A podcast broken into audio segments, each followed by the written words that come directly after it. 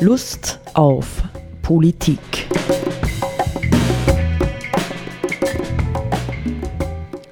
Liebe Hörerinnen und Hörer des Freien Radios Freistadt, Sepp Kiesenhofer und Roland Steidl äh, begrüßen Sie zu einer neuen Sendung Lust auf Politik. Sepp, ähm, wir haben vorige Woche erste, als wir aufgenommen haben und heute auch aufnehmen, nicht ähm, äh, erste Adventswoche haben wir ein bisschen reflektiert, was hat sich in Österreich getan und haben tatsächlich äh, ein wichtiges Thema übersehen, das auch für Deutschland gilt, nämlich die offensichtliche Krise der sozialdemokratischen Parteien. Nicht so viel ich gehört habe, äh, gab es Umsturzgedanken in der SPÖ von äh, irgendwelchen ähm, Landesparteichefs und so. Also an äh, Pamela Rendi-Wagners Sessel wird äh, gesägt oder wie auch immer. Was sind die Ursachen aus deiner Sicht?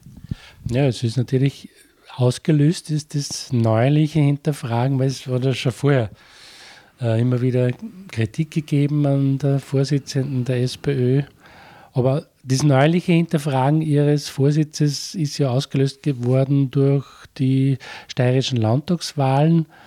Der dortige Vorsitzende Schickhoff ist ja dann am nächsten Tag zurückgetreten und äh, sozusagen, weil sich ja der, sozusagen der, der Rückgang des Stimmenanteils von den Nationalratswahlen äh, in den, den Landtagswahl in der Steiermark fortgesetzt hat, ähm, muss natürlich, wird natürlich zwangsläufig die Frage gestellt, und wer trägt dafür jetzt die Verantwortung? Und das hat eben, also was dann genau stattgefunden hat in den internen Sitzungen und so, das weiß ich nicht. Aber was halt wahrnehmbar war, ist, dass es von verschiedenster Seite Kritik gegeben hat äh, an der Vorsitzenden Randy Wagner und es hat dann Vermutungen gegeben, sie könnte in den nächsten Tagen zurücktreten, was aber dann nicht stattgefunden hat und die Frau Rendi Wagner hat ja dann auch gesagt, also ich bin die Chefin der, der SPÖ und ich bleibe es auch. Und dann ja. gab es irgendwie noch so eine seltsame Kündigungsgeschichte, nicht, wo genau, Mitarbeiter gekündigt wurden und das nur per E-Mail erfahren haben, ja. offensichtlich ohne Vorgespräch oder wie auch mhm. immer. Tatsächlich ein seltsamer Vorgang, nicht in einer sozialdemokratischen Partei. Das mhm. scheint das Ganze noch einmal neu aufgekocht zu haben, soweit ich das so jetzt aus der Entfernung indem ich die Zeitungen der vorigen Woche nachgeblättert habe, mitbekommen habe. Mhm. Man, das war, so war, die Kritik hat sich halt auf, das, auf die Art und Weise des Vorgehens bezogen, mhm. weil das wenn eine Partei äh, Stimmen verliert bei einer Wahl, dann bedeutet das äh, halt in der Folge weniger Parteienförderung und das heißt natürlich auch, dass man sich dann weniger Personal leisten kann, üblicherweise, wobei halt andere Parteien, bestimmte Parteien äh, dieses Problem nicht zu haben, weil sie halt irgendwelche Großsponsoren haben. vermögende Menschen im Hintergrund haben, die sie die da mit mehr oder weniger üppigen Spenden mhm. beglücken, wo man dann wiederum was machen kann. Was, was ich mich ja bei dem ganzen frage, jetzt wo wir so drüber reden, nicht kommt mir der Gedanke, ist das nicht irgendwie auch mh, hm, eine Fehleinschätzung, zu glauben, dass an einzelnen Personen ja, es letztlich im Wesentlichen hängen würde, wie attraktiv eine Partei ist oder nicht. Ja, also ich hätte immer gedacht, aber vielleicht bin ich altvaterisch an der Stelle. Ich habe immer gedacht, die Überzeugungskraft muss zunächst einmal auch von einem Parteiprogramm ausgehen. Ja, was wollen wir? Nicht? Was, die, was sind die Ziele, für die wir uns als Partei einsetzen? Ob jetzt der eine oder andere äh, Politiker jetzt äh, in seiner Selbstdarstellung nun brillant ist oder eher schüchtern oder ich weiß nicht was, äh, das müsste doch im Grunde genommen sekundär sein. Aber sind wir heute schon so weit, dass diese Vermarktung oder Selbstvermarktung ähm, des Politischen in Gestalt von Persönlichkeiten äh, das Um und Auf ausmacht. Egal, was die vertreten, so ungefähr. Ja, zweiteres, würde ich sagen. Du würdest sagen, zweiteres. Shit happens. Ja, es ist einfach, wir sehen das ja nicht. Also, ja. Ähm, es ist einfach ein Faktum, dass mhm. die ÖVP zum Beispiel war unter der Obmannschaft von Mitterlehner äh, bei, in den Umfragen bei gut 20 Prozent und äh, dann kam Kurz, auf welche Weise auch immer. Und jetzt hat die ÖVP äh, 37 Prozent. Das ist einfach ein Faktum. Und mm, äh, mm. ist natürlich nicht Kurz alleine gekommen. Er hat da ein paar Leute mitgenommen und andere irgendwo hingeschickt und so. Aber äh, das ist mm. einfach eine Tatsache, dass da halt eine Person ist, mm. die in einer bestimmten Weise sich selbst mhm. vermarktet, beziehungsweise er vermarktet wird, mhm. entsprechend medientechnisch. Mhm. Und das hat einfach bestimmte Auswirkungen. Das ist leider so. Aber ich gebe da recht, ich, ich sehe das auch so. Im Grunde genommen, einerseits müssten, um das vorherige Thema nochmal anzusprechen, müssten eigentlich äh, Parteispenden verboten sein. Weil mhm. natürlich äh, dann kaufen sie halt die Reichen ihre Politik und die haben mehr Geld als die Armen, logischerweise, sonst wären sie mhm. ja nicht reich. Ähm, ähm, also das und dann natürlich müsste es so sein, dass eben sachlich, inhaltlich über tatsächliche Programme und, und mhm. Vorschläge und politische Ziele eine lebendige mhm. Debatte mhm. stattfinden muss, eine laufende. Das, mhm. das, ist einfach, wäre, das ist mhm. Demokratie dann. Ja, auch. und das haben wir schon lange nicht mehr. Ne? Wenn du an den ja. vergangenen Nationalratswahlkampf denkst, das war ja in Wirklichkeit inhaltsleer. Ja, ja. Da gibt es ein Bilder paar, und Floskeln. Genau, ja. Genau. Und natürlich in letzter Zeit dafür um so äh, äh, die elektronischen Medien, also hm. Handys und so weiter, wo systematisch mit Algorithmen halt äh, hm. Millionen oder so, also Tausende, hm. Zehntausende Leute automatisch mit hm. bestimmten Botschaften versorgt werden. Hm. Bombardiert werden, könnte man auch sagen. Ja. Man, könnte man so in mancher Hinsicht. Naja, ich finde es auch, ich denke manchmal, ist das Konsumvolk, ja, das Staatskonsumvolk, das ist jetzt ganz ein böses Wort, wäre es denn überhaupt noch in der Lage, jetzt sagen wir mal, ein ähm, ausgefeiltes Parteiprogramm auch nur zu lesen? Ja? Wenn ich heute hergehe, nicht, wir sagen ja schon überall, alles muss in einfacher Sprache sein, ähm, wenn ich jetzt tatsächlich hergehen würde und würde ein, ich sage mal, Hausnummer 20, 30-seitiges Parteiprogramm, das ja auch nur im Grunde genommen sehr grob sein kann, dem Bürger zumuten zu lesen vor einer Wahlentscheidung, ja, und das unter Umständen bei fünf oder sechs äh, äh Parteien, äh, wer, wer würde denn das überhaupt auf sich nehmen? Ja, ich glaube, die meisten Menschen sind ja froh, wenn die Dinge inhaltsleer bleiben. Ja, das hat in erster Linie äh, was mit dem Interesse zu tun, würde ich jetzt einmal sagen. Also ja. Wie groß ist das, das Interesse der Bevölkerung, ja. der Menschen tatsächlich an den politischen Vorgängen? Mhm. Das ist eher enden wollend, würde ich jetzt einmal sagen. Mhm. Ich glaube nicht, dass das Problem das ist, dass die Menschen das nicht verstehen, was die Parteien mhm. sagen oder was sie schreiben, sondern hm. eher gibt es halt verschiedenste Motivlagen äh, jetzt in der Bevölkerung, warum man sich wenig, weniger halt für politische Vorgänge interessiert und sich entsprechend informiert und in die Lage bringt, äh, halt bestimmte Dinge zu durchschauen und zu hinterfragen. Ja. Obwohl es in Wirklichkeit immer notwendiger würde, nicht jetzt ja, in ja. der Dynamik, in der wir heute drin stecken. Aber ich wollte noch äh, umgekehrt ein Wort äh, zur deutschen Situation sagen, weil auch dort ja praktisch die SPD in die Krise geraten ist, nicht und sich schwer getan hat, äh, bis zuletzt jetzt auch einen, einen neuen Parteivorsitzenden zu finden. Nicht, die haben sich halt interessanterweise das, äh, finde ich, mutige Projekt gemacht, mehr oder weniger eine basisdemokratische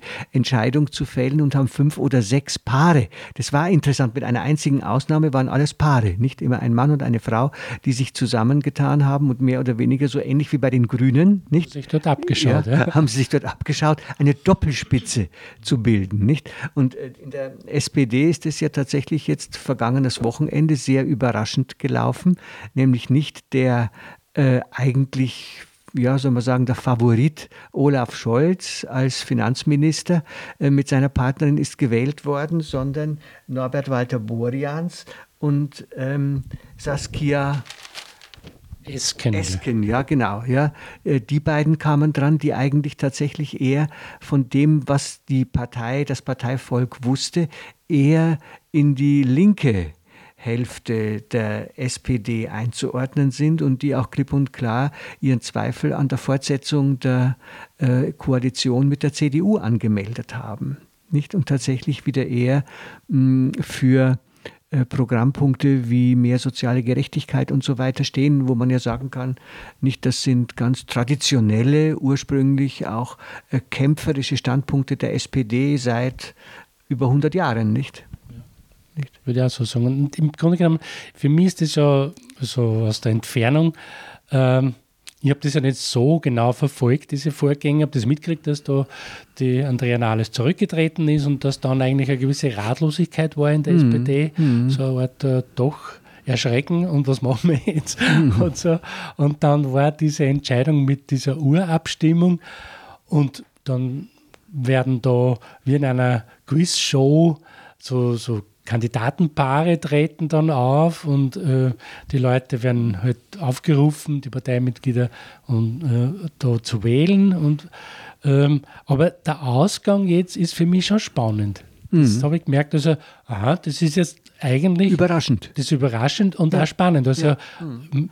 Ich kenne ja beide, sagen wir, nichts als Personen. Ich weiß nicht, ob du das mitgekriegt hast, dass, sie, dass das politische Personen sind, die Finanzminister also, von Nordrhein-Westfalen. Genau, ja. ja. War er nicht. Und wie wir gerade gelesen haben, dank Zeitung, nicht, äh, war er sehr sensationell unterwegs, weil er aufgrund dieser äh, berühmten Steuer-CDs, die in der Schweiz da vor einigen Jahren bekannt geworden sind, gilt er als Robin Hood der Steuerzahler, weil er einige Ausreißer, nicht, die irgendwo so in die Schweiz abgeboscht sind mit ihren Finanzen, die hat er zurückgeholt und einige Milliarden äh, Euro Steuergeld ja. zurückgeholt von denen. Spricht nicht? schon mal für ihn, finde ich. Spricht schon mal für ihn, nicht? Ja. Also er traut, sich, er traut sich an die Superreichen ran. Genau. Da, ähm, und ich, mir geht es auch so, dass ich jetzt das Gefühl habe oder den Eindruck habe, ah, das ist jetzt spannend, was bin ich neugierig, was aus dem jetzt wird. Weil es könnte ja tatsächlich sein, dass sie dadurch eine gewisse Dynamik, jetzt eine neue Dynamik entwickelt, jetzt in mm. Deutschland, mm. in der Politik. Also mm. jetzt in Richtung Klimaschutz und dass das sozusagen nicht so abgewickelt wird, wie halt manche verträumte konservative Politiker und Politikerinnen glauben, dass man halt mit ein bisschen Nachhaltigkeitsummalung äh, den, das Business as usual vorsetzen kann. Ja, ja. Das streichen wir ein bisschen, ein bisschen nachhaltig an und dann wird das schon und wir wachsen weiter. So, das könnte sein, dass, dass das ein bisschen anders wird und, und das, was natürlich auch eine, groß, eine große Frage ist, jetzt sozusagen Klimaschutz und, und Politik und so weiter, ähm, wie weit ist das Ganze, wie wird das Ganze auch sozial gerecht abgewickelt? Mhm. Also ja. ja, und nicht nur im Grunde genommen jetzt auf unsere reichen, abgesicherten Länder, sondern inwieweit auch mit Rücksichtnahme auf die, auf die ganz, ganz vielen Länder, die schon längst den Klimawandel extrem zu spüren bekommen ja. und von daher eben die Migrationsbewegung zunehmend zu uns drängt, ja. auch letztendlich. Aber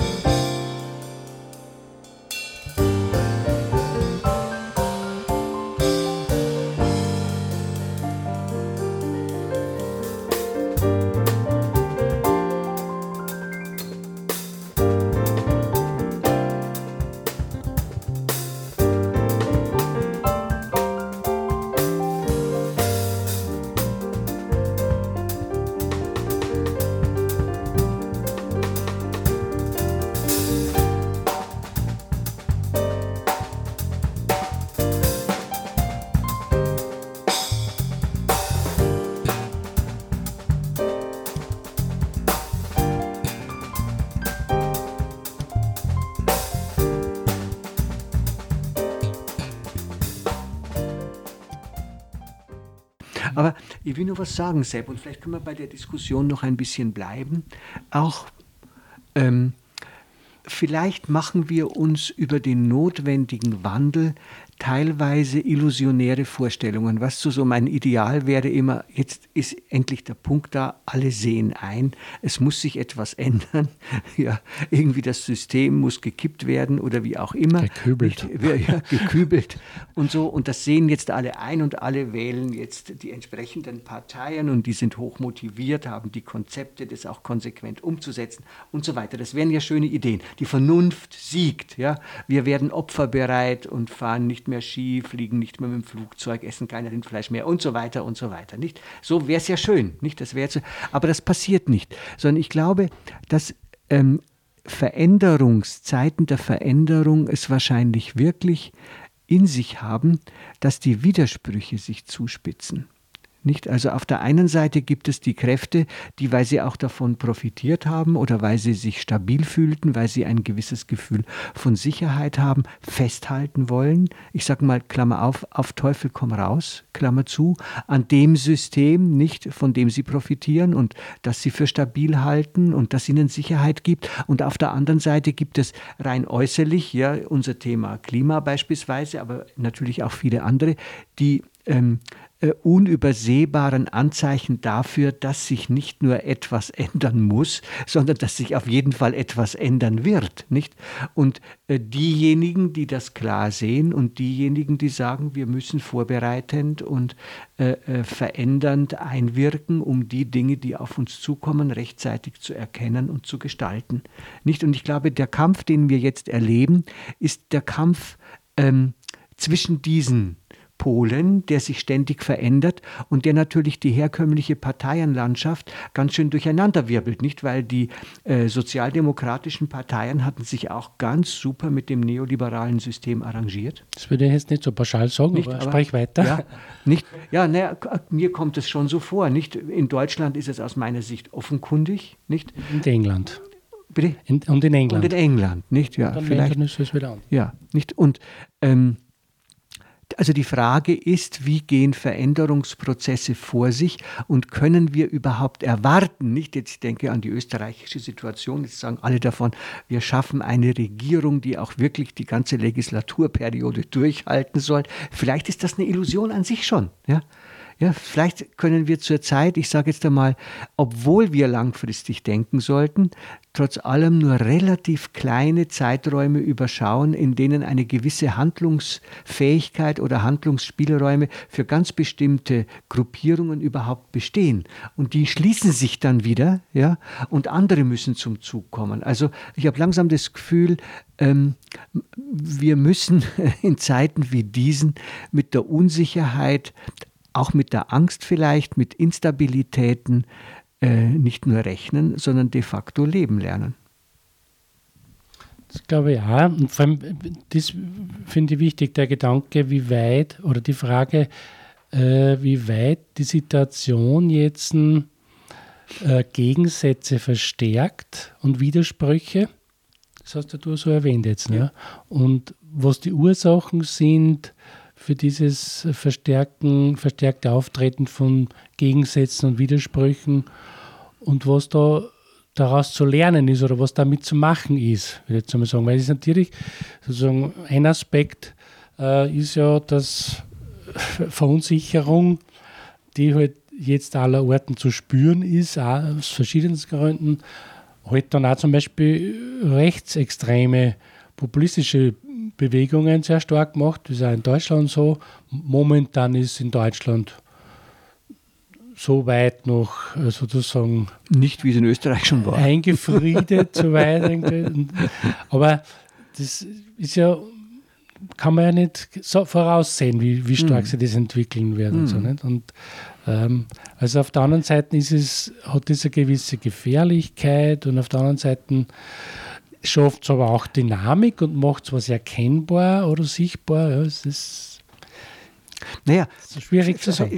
Wir müssten noch auf einen Punkt so langsam hindriften jetzt in unserem Gespräch, finde ich, ja, wo wir, wo wir mh, hm, doch ein vielleicht sehr problematisches Urteil über die gesellschaftliche Dynamik der wir unser Leben verdanken, fällen müssen. Ja, das ist ja eine Dynamik, in der die Naturwissenschaften vor 200, 250 Jahren einmal auf jeden Fall aufgebrochen sind und haben gesagt, mit Hilfe der Technik können wir die, die Welt verändern und wir schaffen, das war der Slogan der Aufklärung, das größtmögliche Glück für die größtmögliche Zahl von Menschen. Nicht? Und das waren natürlich ähm, vor allem die Menschen zunächst einmal äh, der westlichen Länder, im Grunde genommen der Länder, die ganz, ganz stark von der Kolonialisierung profitiert haben, ganz massiv, nicht? Klammer auf, es in Form der Konzerne bis heute tun, vielleicht sogar noch mehr. Ja? Das hatte sich nicht verändert. Ähm, und die dieses größtmögliche Glück für die größtmögliche Zahl von Menschen natürlich materiell definiert hat. Ja? Es ist nicht das das, es ist nicht das psychische Glück gewesen, es ist nicht das spirituelle Glück gewesen, sondern alle sollen genug haben, nicht? Und sollen sich alles leisten können, sollen ein gescheites Leben führen und sollen ordentlich Spaß haben, nicht? Wenn ich es mal so über, übertrieben formuliere. Ich glaube, das ist der Erwartungshintergrund der hinter unserer modernen sogenannten Fortschrittsgesellschaft steht. Und diese, ich sage jetzt nicht einmal Traum, ja, diese Illusion, die geht jetzt baden die zerplatzt.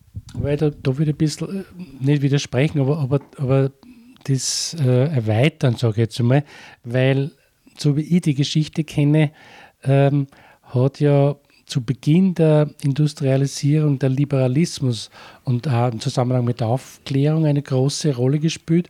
Und der Liberalismus hat ja in diesen Zeiten muss man sich vorstellen, Kaiserreiche, Königreiche, Fürstentümer etc., also Leibeigenschaft und so, diese Dinge. Die Menschen waren ja sehr weitgehend unfrei, die, Bauern und so weiter. Und da kam dann die Aufklärung und hat sozusagen dieses Freiheitspathos postuliert. Und das hat ja damals ganz eine andere, ganz andere Bedeutung gehabt, als es jetzt hat, wo wir sozusagen in der Neoform, in der neoliberalen Form äh, den Liberalismus erleben als etwas, was viel Freiheit für eine kleine Gruppe von Menschen oder, oder, oder Strukturen bedeutet. In in der ursprünglichen, zu Beginn dieser, dieser, des Denkens des Liberalismus, Adam Smith und so weiter, war ja eigentlich die Freiheit von der Leibeigenschaft oder so. Ja? Und es, das, da habe ich gesagt, ich will es erweitern. Also, das sehe ich nicht unbedingt so, dass es nur um eine technische, materielle Definition von Glück gab, sondern das hat schon auch was mit, mit Glück im Sinn von frei sein oder glücklich sein durch frei sein bedeutet. Das, glaube ich, hat auch schon eine wesentliche Rolle gespielt. Naja, aber selbst da würde ich. Aber jetzt haben wir es ja weiter mal genau. vom politischen. Naja, aber das sind ja die Hintergründe, nicht, die wir auch sehen müssen. Ich persönlich ja. glaube ja, dass die Aufklärung auf halbem Wege stecken geblieben ist. Nicht? Die hat sich nicht zu Ende gespielt. Also zu Ende spielen kann sie sich eh nicht. Aber sie hat sich nicht weiterentwickelt. Ja, sie mhm. hat sozusagen die Menschen aus den bekannten Knechtschaften, Kirche und Feudalismus ja. und so weiter herausgeführt. Aber im Grunde genommen sind sie dann in irgendeiner, ich sage es einmal, nebulosen Freiheit stecken geblieben, die letztendlich wirklich dann gefüllt worden ist durch Produktion, Konsum, Wachstum, ja, Konkurrenz und diese Werte, die heute die neoliberale äh, Philosophie noch immer prägen mhm. und haben, und das sage ich jetzt auch ganz bewusst, im Grunde zu einer neuen Unfreiheit geführt. Bei ganz vielen weltweit, ja, zur Zerstörung der Natur, darüber reden wir ja eh am laufenden Band auch mit, nicht aber natürlich auch zur Unfreiheit der Menschen. Denn wenn ich in dem System mithalten will, bin ich wirklich zur Knechtschaft erneut verdammt. Ja, ich muss arbeiten, arbeiten, arbeiten, je nachdem, welchen Bildungsgrad ich habe, damit ich mir all den Wahnsinn leisten kann, den mir die äh, Werbeindustrie ständig als erstrebenswert und wichtig vorsetzt. Ja. Ja, also wie, also für mich ja, für mich ist die eigentliche politische Herausforderung, und das nenne ich wirklich eine politische, ist sozusagen eine neue Aufklärung und eine neue Emanzipation der Menschen von diesem illusionären System, ja, zwischen Leistungsdruck, Konsumterror, wie jetzt die Fridays for, Future den Black Friday genannt haben, ja, hin zu einer zu einer wirklichen Freiheit, wo wir uns darüber Gedanken machen, ähm, was ist denn wirklich sinnvolles Leben? Ja? Das ist ja im Grunde für viele Leute, denke ich heute, ein Gefängnis. Ja, wenn ich gelegentlich Zeit habe und oder wo auch immer du bist und du schaust dir an, wie arbeiten Menschen, ja, unter welchem Druck, zum Beispiel in der Gastronomie oder was weiß ich, wo teilweise kaum mehr als ein Mitarbeiter da ist, der unglaublich viele Leute bedienen muss oder sowas, nicht aus Einsparungsgründen. Der ist nur mehr im Stress. Ja. Also ist das, sind das die Systeme, die wir die wir aufrechterhalten wollen oder, sage ich jetzt einmal überspitzt, in unserem thematischen Kontext, wenn äh, dieses System nicht mehr weitergehen kann und es limitiert würde, sodass bestimmte Dinge einfach nicht mehr möglich sind, auch Konsummöglichkeiten nicht mehr da sind, könnte das auf einer anderen Ebene auch eine große Befreiung werden. Ja, Die, ja, theoretisch ja, aber ich glaube, dass das, das grundsätzliche Problem ist ja ähm, das, was, also dieses, dieses Streben oder diese Sehnsucht nach Freisein ist ja in uns Menschen da. Das ist ja, das bewegt uns ja und selbst wenn, also und wir haben es mit dieser, mit diesem, dieser Sehnsucht, mit diesem Streben immer zu tun. Und wenn wir jetzt vor den Notwendigkeiten stehen, was was werden, was ist jetzt in unserer jetzigen gesellschaftlichen, politischen Weltsituation denn notwendig, dann muss, man auch das sozusagen im Kopf haben, dass äh, diese, dieses Bestreben nach Freiheit, und zwar des einzelnen Menschen, jeder, jeder Mensch hat ein bestimmtes Streben nach Freiheit und freie Entscheidung, dass das da ist und dass man mit dem rechnen muss. Das schafft eine gewisse Schwierigkeit. Auf der anderen Seite gibt es natürlich, sind wir ja genauso darauf erpicht, mit vielen Leuten zusammen zu sein und es gut miteinander zu haben. Jetzt wir sind gemeinschaftsbezogen, wir sind so quasi Rudeltiere. Irgendwie, das haben wir auch. Ja?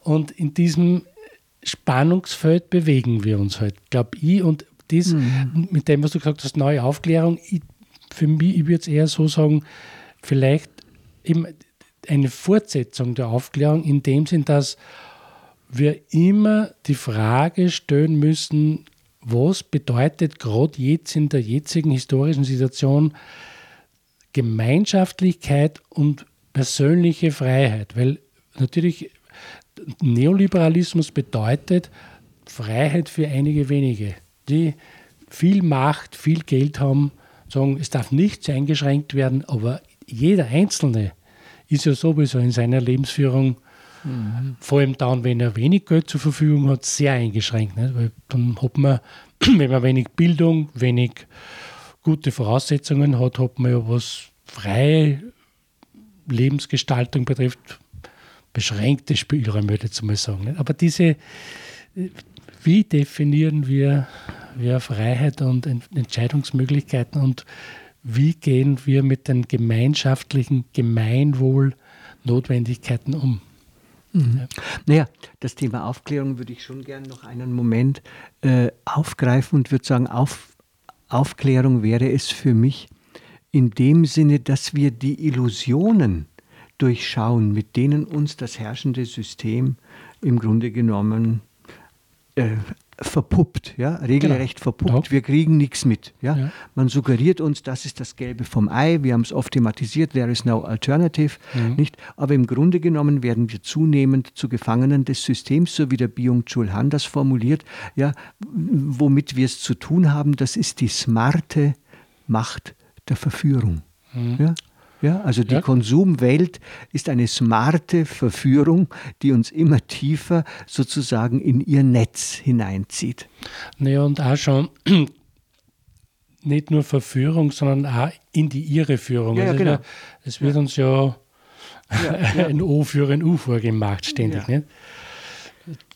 Die, die Illusion wird ja erzeugt, dass wir, dass wir so, jeder, alle sind so frei und so, es geht uns allen so gut. Nicht? Und das stimmt alles in dem Sinne ja gar nicht so. Ja. Ja, in diesem Sinne haben wir dieses Thema überraschenderweise ein bisschen ausgedehnt und ausgewalzt und müssen die Carola Rakete, die wir schon lange angekündigt haben, auf die nächste Sendung verschieben. Bis dahin. Auf Wiederhören.